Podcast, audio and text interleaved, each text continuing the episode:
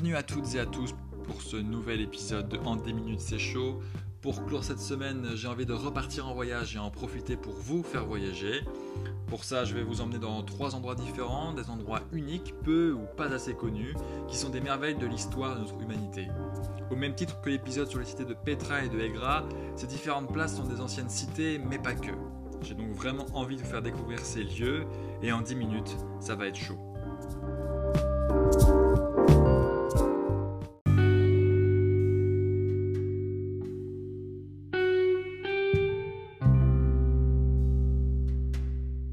Commencer, je vais vous parler d'un endroit que je connais car j'y suis allé personnellement, c'est la Cappadoce en Turquie. Et pour vous présenter cette région, petite histoire introductive. En 1963, un habitant de Derinkuyu, une petite ville de, Cappadoce, a l'idée d'agrandir sa cave en attaquant la paroi. Mais alors qu'il pense creuser la roche, il fait un grand trou dans un mur. Ce qui se trouve derrière dépasse son imagination. Salle après salle, c'est un labyrinthe souterrain aux dimensions colossales qui surgit du passé. C'est une véritable ville souterraine, taillée à même la roche. Les salles reliées entre elles par d'étroits tunnels composent un réseau tentaculaire réparti sur 5 niveaux principaux et plusieurs demi-niveaux. Le site de Derinkuyu n'est pas le seul cas isolé. Ces lieux insolites se retrouvent même à Sivassa, Euskonak ou encore Mazi. Et on estime même que tous ces souterrains n'ont pas encore été découverts. La construction de ce type de structure est aussi permise par la géologie de la région. De fait, on remarque ça assez rapidement quand on arrive à Görem, principale ville touristique de Cappadoce, où la pierre environnante est un espèce de tuf volcanique, c'est-à-dire une roche tendre de la région qui a permis le creusement d'habitats troglodytes, mais aussi d'abris souterrains. Mais alors d'où viennent ces constructions? L'origine de ces habitats troglodytes viendrait de l'Antiquité. On en retrouve une mention dans les ouvrages de Xénophon suite à l'errance des, des troupes grecques dans l'est de l'Anatolie, en plein empire perse à l'époque. Et le développement de ces habitats continue par la suite, notamment avec l'empire romain et byzantin, puisqu'on retrouve même des églises taillées dans la pierre. Mais s'il est facile de remonter l'époque de ces différents aménagements, l'aspect ville souterrain est lui plus complexe. On les estime vers l'an 820, soit avant les raids arabes, permettant à la population de se protéger et de protéger les vivres dans ces galeries. Ces villes, entre guillemets, parce que c'était plus des refuges, servaient de lieux de protection et de fortification.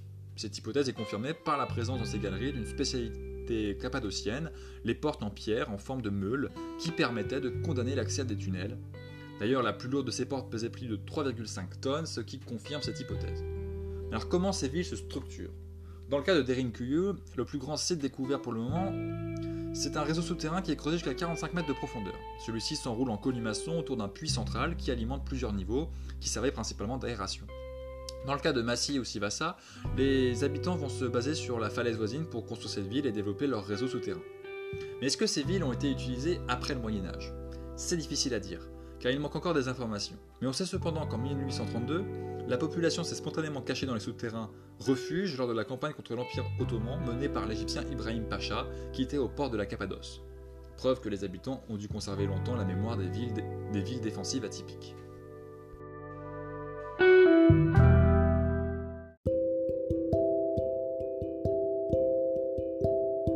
Changeons de décor et allons dans ce qu'on appelle le Far West chinois.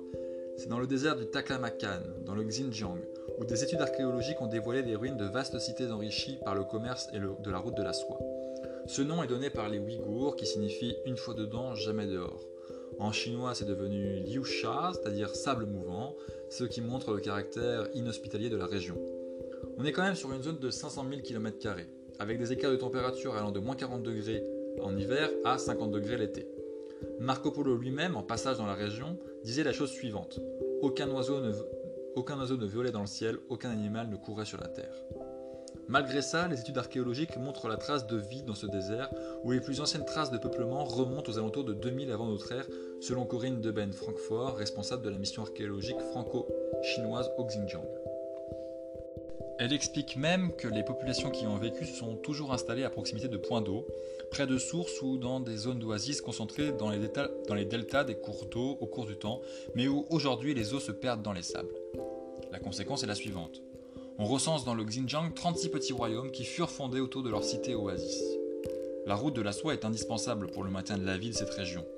Ce n'était pas qu'un simple axe d'échange marchand, mais aussi un axe de diffusion des idées, c'est un endroit qui va devenir un étonnant creuset où va se côtoyer des cultures différentes provenant de la Chine, de l'Inde, de la Grèce ou même de la Perse. On va assister d'ailleurs à la rencontre de l'art grec et de l'art bouddhique dominant.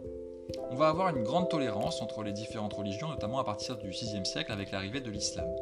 C'est seulement au XIVe siècle que la région sera convertie de force à l'islam, et ce de façon violente, détruisant la plupart des temples bouddhiques en opposition de la pression effectuée par la dynastie des Ming à la même époque.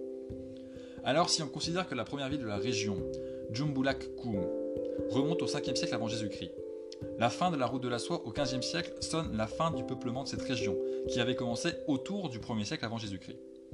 L'explication la plus probable, c'est le déclin de l'Empire chinois au XIVe siècle, qui a du mal à maintenir ses garnisons perdues aux confins de l'Empire et qui se referme sur lui-même. L'ouverture de la route maritime des épices par les Européens met à mal cette route de la soie.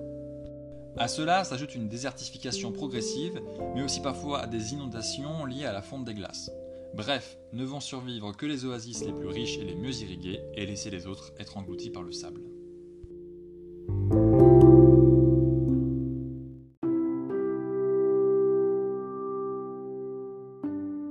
Enfin, on va rester dans ce paysage désertique que, pour être honnête, j'ai envie de découvrir un jour et qui a d'ailleurs motivé mon envie de vouloir faire un stage dans ce pays au second semestre. Et oui, je vais vous parler de la vallée du Mzab, en plein Sahara, en Algérie, à 600 km au sud d'Alger. Ce sont les Mozabites qui ont trouvé refuge depuis 1000 ans. Avec une obstination, ils ont développé des trésors d'ingéniosité pour se protéger de la chaleur accablante. Trésors qui feront dire à l'architecte connu Le Corbusier un miracle de sagacité suite à un survol de cette vallée du Mzab. D'ailleurs, cette vallée est classée au patrimoine mondial de l'UNESCO depuis les années 80. Et c'est totalement justifié. Je vous invite à regarder en images tous ces lieux que je vous présente, mais vraiment il faut que vous regardiez par vous-même cet endroit. Ce qui va vous frapper, c'est que ces cités érigées sur des positions éminentes sont caractérisées par une morphologie très compacte, qui donne un relief d'une rare profondeur avec des lignes épurées. Et tout ça, on, le, doit aux Ibadites, au Xe siècle, qui est une communauté berbère mise au banc pour sa vision dissidente de l'islam. Le modèle de ville et d'habitation élaboré qu'ils conçurent leur permet de supporter cet environnement hostile. Fonctionnel, écologique avant la lettre, la construction du MZAB aux lignes épurées ont été une source d'inspiration pour les architectes et urbanistes du XXe siècle comme Le Corbusier, Fernand Pouillon et André Ravero. Ibadites, le MZAB est avant tout un endroit sûr pour échapper aux persécutions. Pour faire simple, les Ibadites sont considérés comme l'équivalent des protestants de l'islam, mais ils prônent surtout une approche rigoureuse et sobre de leur religion. C'est le courant dominant au Sultanat d'Oman, seul pays musulman qui prône de façon officielle cette vision de l'islam. Afin de s'installer dans cette région, il fallait résoudre un enjeu majeur, l'eau. Et pour cela, les Mozabites ont été très astucieux. Vu que les pluies et les crues étaient plutôt rares, dès le XIe siècle, des barrages ont été édifiés pour la capter et en répartir les eaux. Les flots ont été redirigés vers les palmiers et autres arbres fruitiers par l'action de la gravité grâce à un réseau de rigoles soigneusement entretenu. À cela, les Mozabites ont entrepris la construction de plusieurs puits, sachant que la nappe phréatique se situait à près de 70 mètres de profondeur. Grâce à ces efforts, l'existence d'exploitations de palmiers a permis la vie des différentes cités. La gestion de la chaleur est permise aussi par l'architecture même des cités, où l'accollement des maisons permet de réduire les surfaces exposées à l'ensoleillement. Idem pour ce qui concerne les ruelles étroites. Les ventilations même des rues est assurée par les passages couverts où l'air subit une forte accélération même en cas de vent faible. Cependant, à l'heure actuelle, les menaces sur le MZAB sont fortes. Au XXe siècle, on est passé d'une vallée rurale à une vallée urbaine. Cette augmentation de la population fait que les eaux usées se mêlent à celles des crues au point de poser un problème d'assainissement impactant toute la population. À cela s'ajoutent des dissensions entre les habitants. Rappelons-le, cette région est peuplée majoritairement d'anciens nomades d'origine berbère et ibadite, contre une population arabe et sunnite. La croissance démographique exacerbe ces tensions, car comme le rappelle Saïd Mazouz, professeur d'urbanisme et d'architecture à Alger, où ces villes, ces villes étaient faites pour ne pas dépasser un certain seuil de population. Au final, c'est grâce à la cohésion de la communauté mozabite, au sens propre comme figuré, que ce joyau a traversé le temps. Mais aujourd'hui, les menaces qui pèsent sur le Mzab résident moins dans les sirènes de la modernité et l'abandon de la vie euh, ancienne que dans la rupture de cette solidarité millénaire.